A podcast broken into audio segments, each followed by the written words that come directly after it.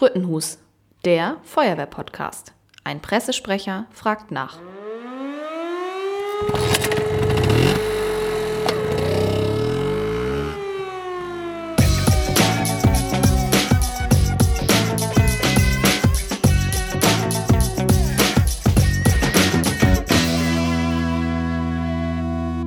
Heute bin ich bei Heino Rossmann, dem Bezirksschornsteinfegermeister hier in Averlack und unterhalte mich mit Jörn Rudolf. Jörn Rudolf, ich freue mich ganz besonders, heute bei dir sein zu dürfen, weil wir beide kennen uns ganz gut.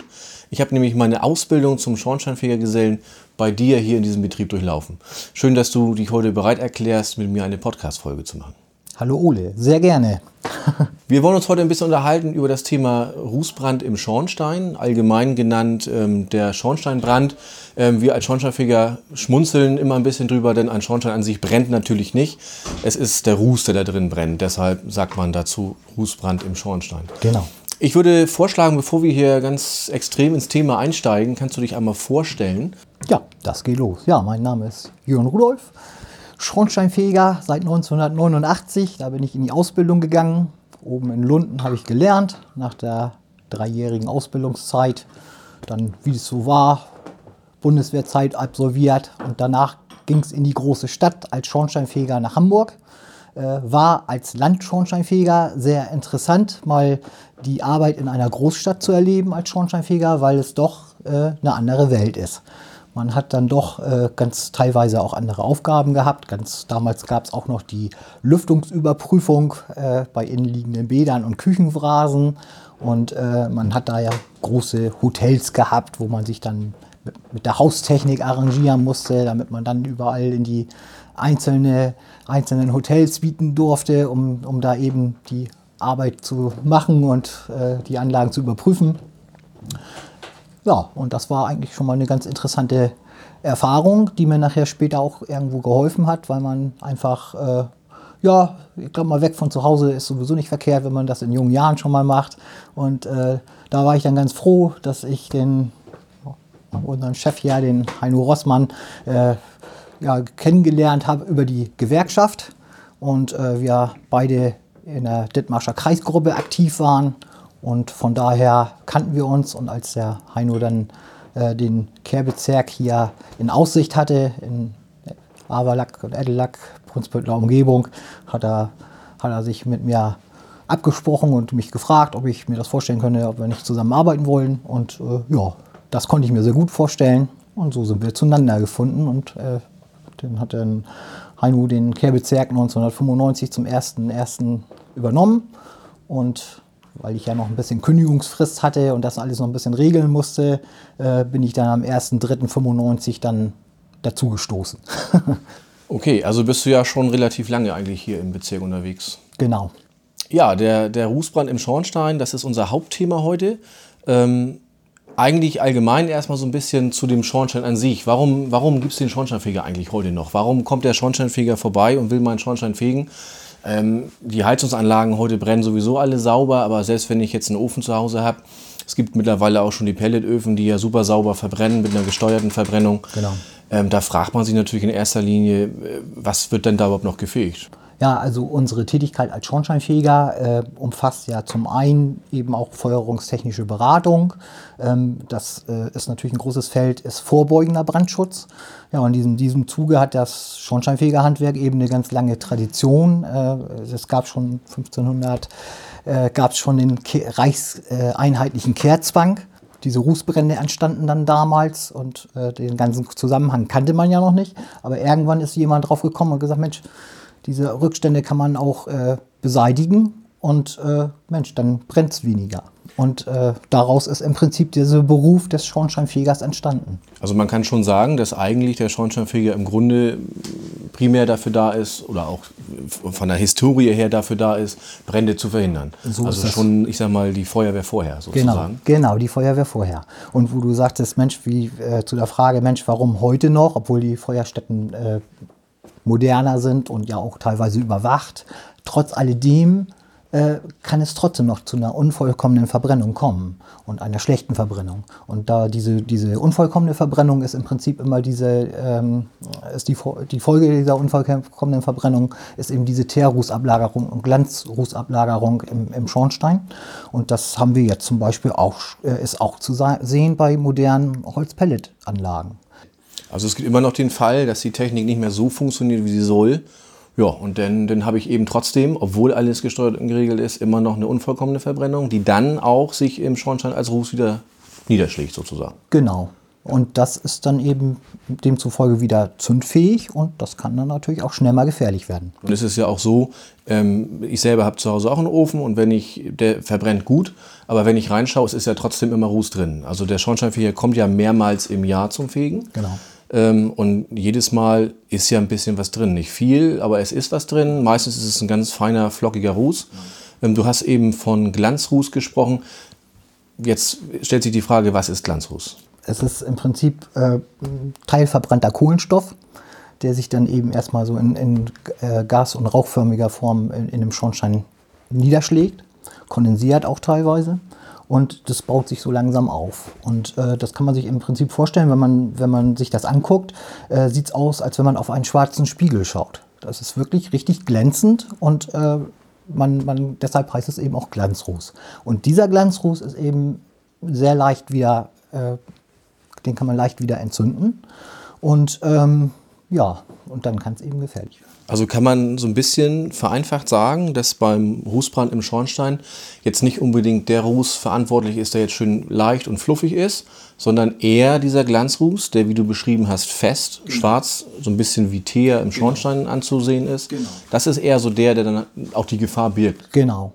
Und ähm, da können wir eben äh, ganz, ganz viel in unserer alltäglichen Arbeit äh, auf die Kunden einwirken und die rechtzeitig eben beraten und sagen, Mensch, ja, da sind schon ein, zwei Millimeter von diesem äh, Glanzruß äh, vorhanden.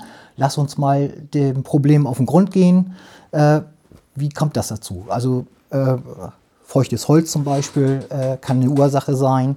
Äh, es kann aber auch Bedienfehler sein, weil heutzutage natürlich die Hausbesitzer, ist, die Generation wird ja jünger und das ist die Generation Zentralheizung.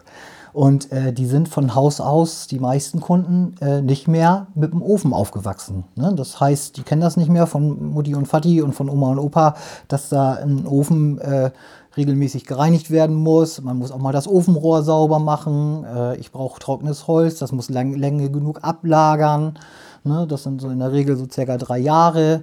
Und ähm, das ist schon immer so, man sollte gerne unter 20 Prozent Restfeuchtigkeit im Holz haben und ähm, schaut man sich das Holz mal an, äh, ist es vielleicht zu feucht, äh, wird die Sauerstoffzufuhr zu früh gedrosselt oder vielleicht sogar komplett beendet, weil äh, bei einer Verbrennung unter Sauerstoffmangel äh, wird gerne dieser Teer- und Glanzruß produziert. Das, das, das, fällt mir gerade ein, das kenne ich auch von zu Hause, ähm, dass früher gerne ich sag mal, so ein, so ein Brikett eingewickelt wurde in Zeitung. Ja. Das wurde dann über Nacht in den Ofen gelegt. Dann wurde der zugemacht, die Luft weg und dann schwelt das da vor sich hin. Und man hat dann ja mal gesagt, naja, guck mal, dann komme ich nächsten Tag wieder äh, zum Ofen. Ich habe noch ist Blut. noch Blut da. Mhm, genau. Weil genau das ist ja der Fehler. Ich entziehe dem Feuer den Sauerstoff. Genau. Das gleiche mache ich ja auch, wenn ich jetzt Holz nachlege. Und viele sagen, sie sind besonders klug und reduzieren den Holzverbrauch, indem sie die Luft wegnehmen, dann glimmt das dann nur noch und ich komme ja viel länger mit meinem Holzscheit aus. Genau. Aber letztendlich produziere ich eine unvollkommene Verbrennung, die dann wiederum diesen Glanzruß entstehen lässt, neben anderen Sachen, die da passieren und dann eben sich negativ auf den Schornstein auswirken. Genau. Aber auch auf den Ofen. Aber Denn es, Ofen. es ist ja nicht nur so, dass ich die Gefahr des Schornsteinbrandes habe, sondern auch die Ausnutzung des Ofens dadurch ja minimiere. So ist das. Genau, also im Endeffekt äh, schadet man sich auf der ganzen Linie. Und äh, ja, das ist eben dann unsere Aufgabe als Schornsteinfeger, äh, da rechtzeitig einzuwirken, Gefahren zu erkennen und eben die Kunden dahingehend zu beraten, dass man sagt, Mensch, da und da, lieber Kunde, da kannst du was verbessern äh, und nicht unbedingt mit dem erhobenen Zeigefinger, sondern den Hund, Kunden tatsächlich an die Hand nehmen und ihm das zeigen. Mhm. Und äh, dann begreift er das auch und dann nur dann kann er auch das Problem angehen. Ne? So ist das. Wenn ihr zum Fegen kommt und stellt den Glanzruß fest, dann hast du gesagt, dann ähm, klärt ihr auf. Dann sagt ihr erstmal, woran liegt was kann man tun, damit das nicht stattfindet. Ich fasse nochmal zusammen. Das ist einmal, dass ich genügend Sauerstoff bei der Verbrennung gebe, dass mein Holz oder der Brennstoff äh, trocken genug ist, dass der Brennstoff für die Feuerstelle geeignet ist, also dass ist ich das? da jetzt nicht Das- Kohlen oder irgendwas reinschmeiß, was da nicht reingehört. Und äh, was eben auch sein kann, ist, dass meine Rauchgase kondensieren im Schornsteinbereich und dann durch die schnelle Abkühlung eben auch da was passieren kann. Ähm, wenn ihr jetzt kommt und stellt fest, der Glanzruß ist da, dann geht ja eine gewisse Gefahr von diesem Glanzruß aus, weil wir haben ja jetzt schon gelernt, dass dieser Glanzruß brennen kann. Was macht denn dieses Feuer so gefährlich in dem Schornstein? Denn der Schornstein an sich brennt ja nicht. Könnt ihr ja hingehen und sagen, lass gut sein, ne? Mir doch egal. Äh, wenn sich dieser äh, Glanzruß praktisch entzündet, äh, verflüssigt er sich auch ein Stückchen, Stück weit und, und bläht ein bisschen auf. Äh, das kann den Schornsteinquerschnitt verringern und vermindern und dann kommt die äh, Hitze von unten hinterher und äh, irgendwo muss der Druck entweichen. Und ja, wenn der also, manchmal kann sich das auch so, so eine äh, zähflüssige äh, Teerschicht dann ergeben. Und dann läuft das eben so zu. Und deshalb ist es ganz, ganz wichtig, wenn es zum Rußbrand im Schornstein kommt, äh, und das ist auch immer so mit der Grund, warum dann auch der Schornsteinfeger mit dazugerufen wird. Wir haben eben auch Werkzeuge äh, dafür, die meisten Feuerwehren natürlich, eigentlich die Feuerwehr auch natürlich, aber ähm, dann muss man eben sehen, dass man den Querschnitt frei hält, damit sich dieser Druck nicht aufbauen kann, weil wenn der Druck dann wirklich sich ausdehnt, dann kann der Schornstein Schaden nehmen. Ich stelle mir das so ein bisschen vor, ich kenne das dann noch aus meiner Ausbildung und meiner Gesellenzeit. Wenn der Glanzruß, der ja nun fest ist, wie Teer, der erhitzt sich, bläht sich dann ja auf. Ja. Und dann muss man sich das so ein bisschen vorstellen, wie so eine Reiswaffel, sag ich mal, die so aufgeht. Und das passiert eben an allen Wandungsseiten von dem Schornstein. Der wächst quasi zu. Genau. Und irgendwann kriegt er seine, seine Abgase nicht mehr abgeführt und dann platzt er sozusagen Ja. für den Laien. Ja, genau. Und äh, auch noch eine Geschichte, was immer beim Rußbrand, wenn es soweit kommt, was immer sehr wichtig ist, äh, ist, dass man eben auch äh, die, wie gesagt, man, man versucht den freizuhalten, er wird mit einer Kette äh, hoch und runter ge ge gekehrt sozusagen und diese Glutteile, die sammeln sich im unteren äh, Bereich an der Schornsteinsohle. Und um äh, da zu verhindern, dass sich da noch eine größere Hitze bildet, wird im Prinzip bei, während des Rußbrands auch immer peu à peu diese, diese äh, Glut entnommen. Da hat man dann eben extra richtig Zinkeimer noch, wie es früher mal so war, und eine Schaufel, dass das nicht schmilzt. Und dann muss man sehen, dass man das rauskriegt, weil je mehr diese, von diesem Glutrückstand da ist, umso höher wird natürlich die Hitze. und äh, das ist dann eben so die Geschichte. Ne? Und immer ganz wichtig, Finger weg vom Wasser. Das ist ein gutes Stichwort, denn ähm, das wäre meine nächste Frage gewesen. Warum mache ich so einen Aufwand und fege ich dann den Schornstein die ganze Zeit, um den freizuhalten? Ähm, die Feuerwehr löscht ja eigentlich fast alles mit Wasser. Ähm, warum sollte die Feuerwehr nicht mit Wasser dabei gehen und vor allen Dingen, warum sollte der Hauseigentümer nicht auf die Idee kommen, dem Gartenschlauch aufs Dach zu steigen und dann von oben den Schornstein zu Ja, fluten? alles schon passiert. Und äh, diese Hausbesitzer, die auf diese gute Idee gekommen sind, die haben sich dann im Prinzip mit ihrem Schornstein in die Luft gesprengt. Weil sich durch die Wasserzugabe, das ist wie eine kleine Wasserstoffbombe, durch diese Hitze, das ist äh, verdampft sofort und äh, da ist so eine Kräfteentwicklung. Also das ist ganz klar, das ist das Wichtigste, Finger weg vom Wasser. Genau, also das Wasser wird schlagartig zu Wasserdampf. Ja. Das Volumen vergrößert sich, es vervielfacht sich. Genau. Ich habe die Zahl nicht im Kopf, aber es ist immens mehr als das Wasser an Volumen Genau. hat. Und dann haben wir eben auch, wie gesagt, den Effekt, dass der Schornstein auseinanderknallt. Und ähm, das ist tunlichst zu vermeiden. Also beim Schornsteinbrand kein Wasser beigeben, den Schornsteinfeger und die Feuerwehr informieren, beziehungsweise am besten die Feuerwehr, Genau. weil der Schornsteinfeger Wird wird dann automatisch. automatisch mit informiert. Die kommen und die fegen dann quasi durchgehend den Schornstein, um diesen aufgeblähten Ruß abzukratzen, sammeln den unten raus, um die Hitze zu entnehmen und kontrollieren, das weiß ich jetzt aus Feuerwehrseite, kontrollieren die Stockwerke immer ab, ob irgendwo an dem Schornstein Schwachstellen sind. So ist das. Dass nicht da irgendwo nachher so ein Schrank an der Wand steht, der nach von hinten anfängt zu brennen, alle fahren nach Hause und, und nachts geht das Ding dann nochmal hoch. Der Schornsteinfeger wird natürlich auch noch mitgerufen, weil er Ortskenntnis hat. Er weiß auch beim beim Kunden vor Ort, Mensch, wo sind die Gefahrenpunkte? Wo läuft der Schornstein überhaupt? Durch welche Räume geht der überhaupt? Äh, das müsste man natürlich, wenn ich da als Feuerwehrmann äh, hinkomme und das Objekt nicht kenne, äh, muss ich natürlich erstmal lange suchen und alles äh, mühselig abschreiben. Und das sind manchmal wichtige Minuten, die einem dann unter Umständen fehlen. Genau, ein Schornstein ist ja nicht immer gerade. Das denkt man ja immer. Ich meine, heute sind die meisten gerade, aber es gibt ja auch in den älteren Bauernhäusern hier über Land auch gerade die Schornsteine, die dann verzogen sind. Das heißt, die gehen unten im Erdgeschoss irgendwo los. Im Dachbereich machen sie dann einen Winkel und Ja. fahren zur Seite weg und gehen dann irgendwo ganz anders am Dach raus. Ja, genau. Da ist äh, das Kann man die dollsten Dinge erleben. Genau. Ne? Da gab es ja auch noch so, so Füchse, die dann irgendwo noch in der Geschossdecke sind oder unter der Geschossdecke. Und, und also da gibt es manchmal schon noch so ein paar Sachen, äh, die machen das dann schon ganz wichtig, dass der Schornsteinfeger bei so einer Geschichte vor Ort ist. Jetzt stelle ich mir die Frage, wenn du als Schornsteinfeger beim Kunden vor Ort bist und stellst jetzt fest, okay, ich habe hier Glanzruß im Schornstein.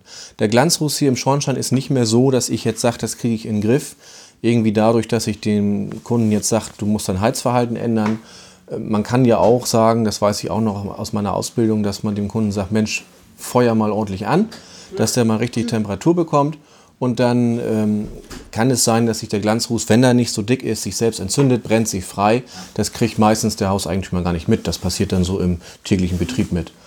Ähm, was für Möglichkeiten habt ihr denn, wenn du jetzt ankommst und sagst, oha, das ist jetzt schon eine ordentlich dicke Schicht, würde der sich jetzt unbeaufsichtigt entzünden?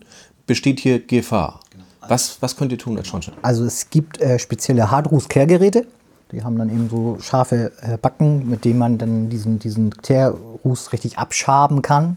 Es gibt auch so Schlagapparate, die kann man mittlerweile kann man die auf, auf äh, Maschinen schrauben, dass die dann praktisch durch, durch Rotation und mit so einer Art Kette äh, kann man die dann also praktisch losschlagen. Äh, man muss sich aber natürlich immer den Schornstein ganz genau anschauen, was für ein Gerät ist da tatsächlich geeignet. Im, beim gemauerten Schornstein, den man so vom Frühjahr kennt, äh, ist es alles kein Thema. Problematisch wird es, wenn man moderne Schornsteine hat, die jetzt äh, Schamott-Einsatzrohre oder Edelstahlrohre haben. Wenn ich da natürlich jetzt mit schwerem Gerät dabei gehe, äh, das äh, mögen die nicht so gerne haben. Dann ist der Schornstein Da- trotzdem kaputt. Da ist der Schornstein trotzdem kaputt, genau. Da muss man sich das dann tatsächlich überlegen, wie man da vorgeht. Wenn es jetzt, ähm, wie gesagt, durch unsere tägliche Tätigkeit, in der Regel ist es heutzutage so, dass man äh, diese ganz gefährlichen Ablagerungen zum großen Prozentsatz im Prinzip vermeiden kann. Und äh, wenn da tatsächlich dann diese Ablagerungen entstehen, äh, wie du das eben schon gesagt hast, wenn man gesagt zum Kunden, weiß was, gib ein bisschen mehr Luft, das sind jetzt nur ein Millimeter äh, Ansatz, äh, wenn dann äh, dieser Ruß sich entzündet, ist, das, ist, die, ist die Fläche so gering, dass die eben keinen Schaden verursacht beim Schaden. Der, der Querschnitt setzt sich nicht zu, es ist keine gefahrbringende Menge. Äh, dann ist es der Idealfall, wenn man das dann so rechtzeitig erkennt. Und wie gesagt, ähm, zu dem großen Prozentsatz ist es auch so. Ähm, natürlich gibt es immer mal Ausnahmen, wie du schon sagst, wenn das schon so dick ist, dass man, dann muss man tatsächlich sehen, dass man da mit dem, entweder mit dem schweren Gerät beikommt und oder tatsächlich eben, äh, das ist wirklich immer der letzte Ausweg, ein kontrollierter Ausbrand. Das würde dann aber auch mit der Feuerwehr im Verbund äh, passieren. Da kann man dann auch gleich mal eine schöne Üb Übung draus machen.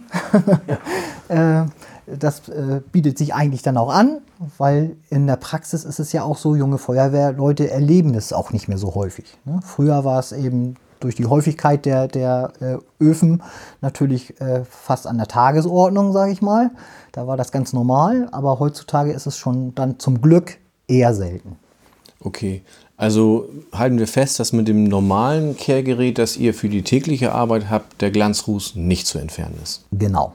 Wenn ähm, ihr jetzt normal zur Kehrarbeit kommt, dann habt ihr spezielles Kehrgerät. Ähm, das würde ich mir ganz gerne mal angucken. Ja. Dass du mir einfach mal deinen Firmenwagen zeigst und mal so einen kleinen Einblick gibst in das, was ihr so als Schornsteinfeger mitführt, wie ihr das einsetzt und wie ihr dann tatsächlich den Schornstein auch sauber bekommt und für den Kunden eben auch dann garantiert, dass da eben kein Schornsteinbrand entsteht. Gerne. Da können wir mal machen. Machen wir uns mal auf den Weg.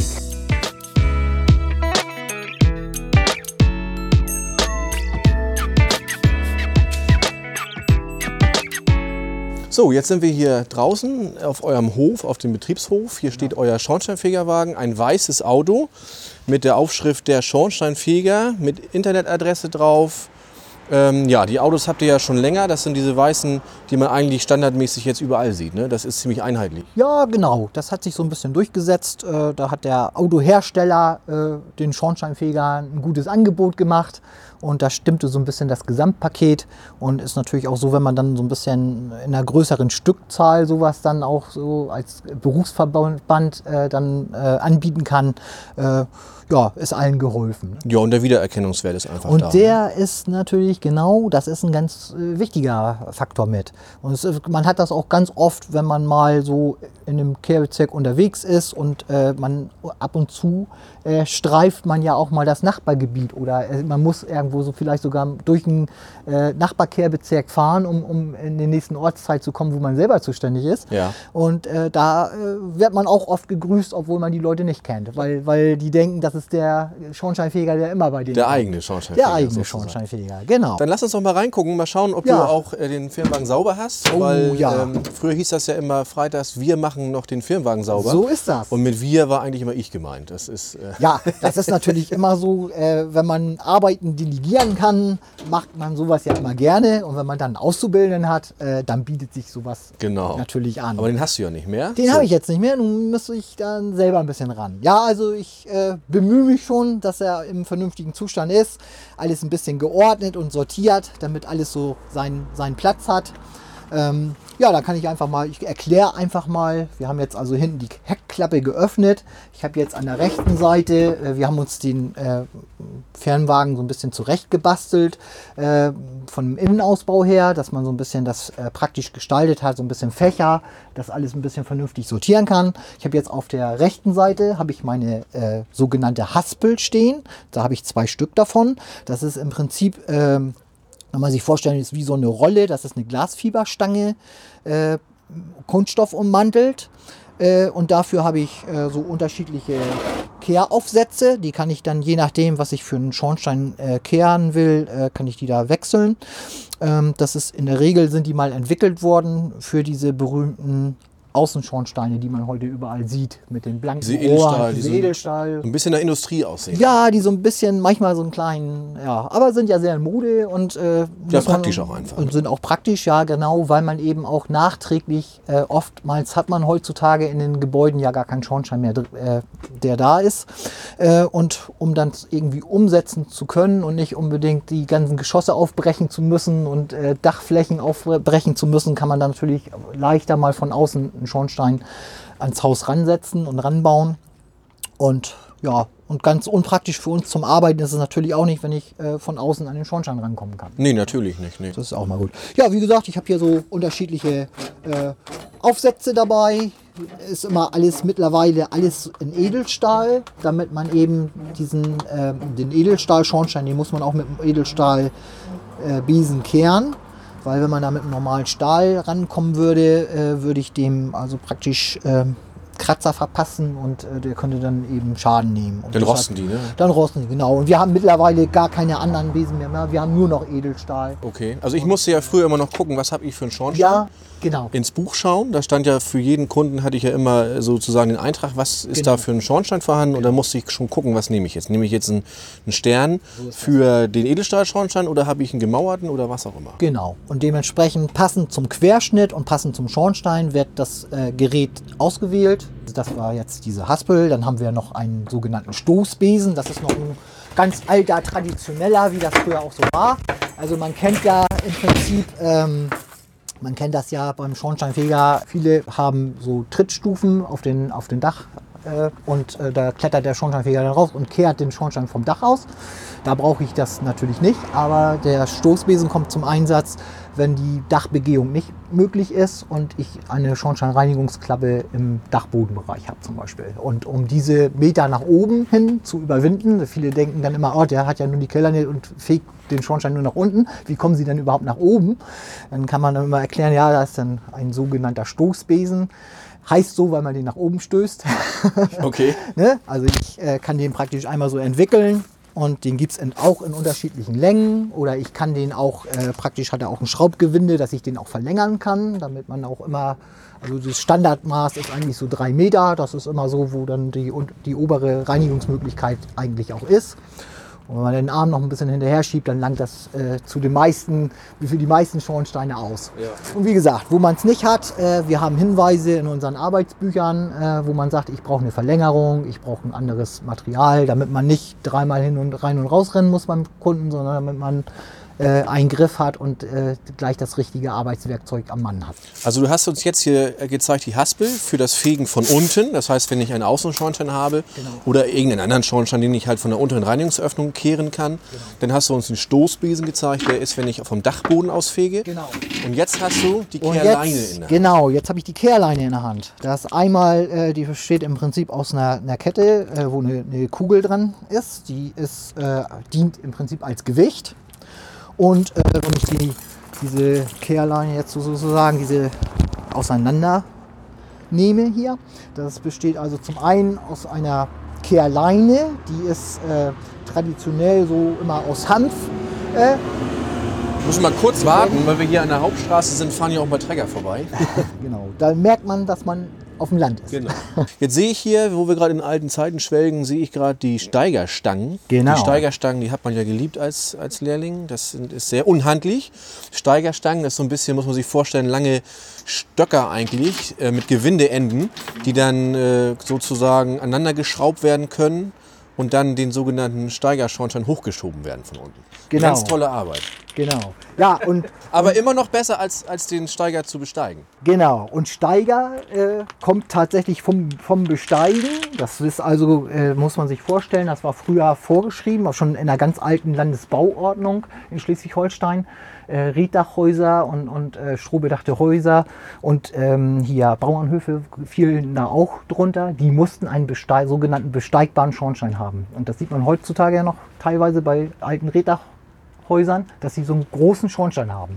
Also im Querschnitt Und Im groß. Querschnitt groß, genau, im Querschnitt groß. Und das ist eben so, sag ich ja, ungefähr 50 mal 50.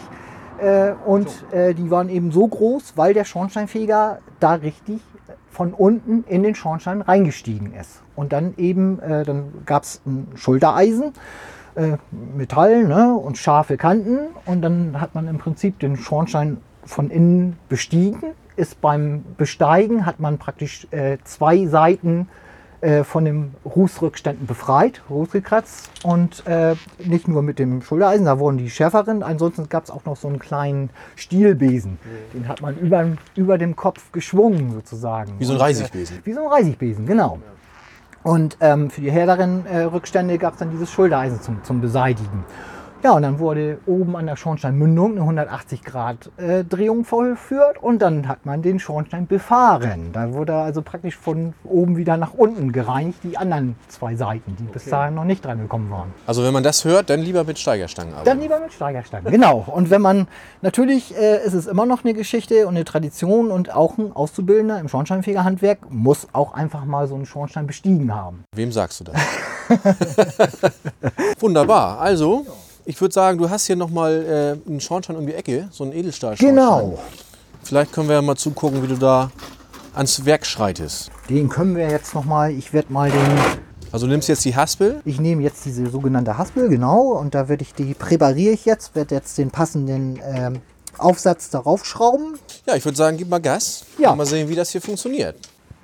Ja, dann wollen wir mal sehen. Also wir haben so eine kleine Bremse an dieser, an diesem, dieser Haspel, die verhindert im Prinzip, dass sie sich äh, selbstständig macht. Und Ja, so- von selber Da abrollt. ist ja, ja. Und wenn man dadurch, dass das da so eine Glasfieberstange ist, Kunststoff ummantelt, äh, da ist auch ein gewisser Druck dahinter. Spannung hinter, ja, Ein bisschen klar. Spannung und also die, ja, dann führt man den, das Kehrgerät da sozusagen in den Schornstein ein und ein bisschen an den Anschluss vorbei, wo das Ofenrohr in den Schornstein geht, damit ich nicht im Ofenrohr lande, sondern ich will ja den Schornstein reinigen. So, wenn du den Winkel jetzt genommen hast, jetzt schiebst du ja hoch, ne? Jetzt schiebe ich hoch. Mach mal. Ja, so.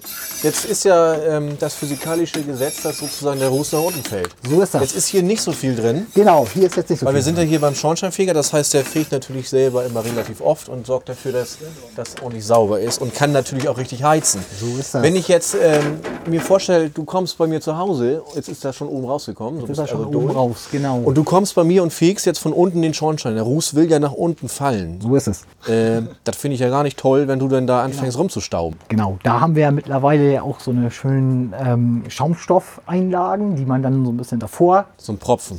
Pfropfen, genau, Ja. damit man da kann man dann natürlich damit verhindern, dass der Ruß dann um einen rumwirbelt. Und natürlich äh, sage ich auch immer, erstes Lehrjahr, erster Tag, wenn man dann einen Auszubildenden hat, äh, man weist ihn erstmal ein und sagt, so, du hast jetzt keine Jeans an und einen normalen Pullover, du hast einen Kehranzug an und ein Kehranzug wird auch sehr schnell dreckig.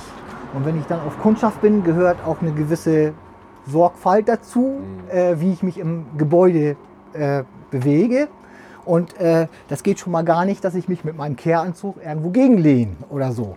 Weil äh, ich möchte ja beim Kunden keinen Dreck äh, machen. Der, der, ich möchte ja nächstes Jahr nochmal wiederkommen zum Arbeiten. Ja, zumindest nicht an den verräterischen Stellen. Ja, genau. ne? Und das ist eben auch so eine Geschichte und äh, da sieht man eben auch so äh, ein bisschen Sorgfalt Ja, gehört äh, bei jedem Beruf dazu und Also man muss jetzt keine Angst haben, wenn der Schornsteinfeger kommt, dass ich da jetzt danach den großen Jahresputz machen muss. Ihr passt schon auf. Dann rollen wir jetzt einfach im Prinzip die Stange wieder, wieder auf. Hört das einmal kurz ein bisschen. Das war das Geräusch, wo der Besen dann wieder in den Schornstein zurückgekehrt ist. Und man hört es eben auch, dieses Geräusch, wie der Besen an der Fläche den Ruß ab, abkratzt. Ich denke, wir haben eine ganze Menge Eindrücke bekommen vom Schornsteinhandwerk selber sowie auch von dem eigentlichen Thema Rußbrand im Schornstein. Wir haben gelernt, wie wir es vermeiden können. Und ich würde mich an dieser Stelle einfach mal bedanken für dieses tolle und informative Gespräch. Ole, vielen Dank. Mehr zum Podcast unter www.sputtenhus.de.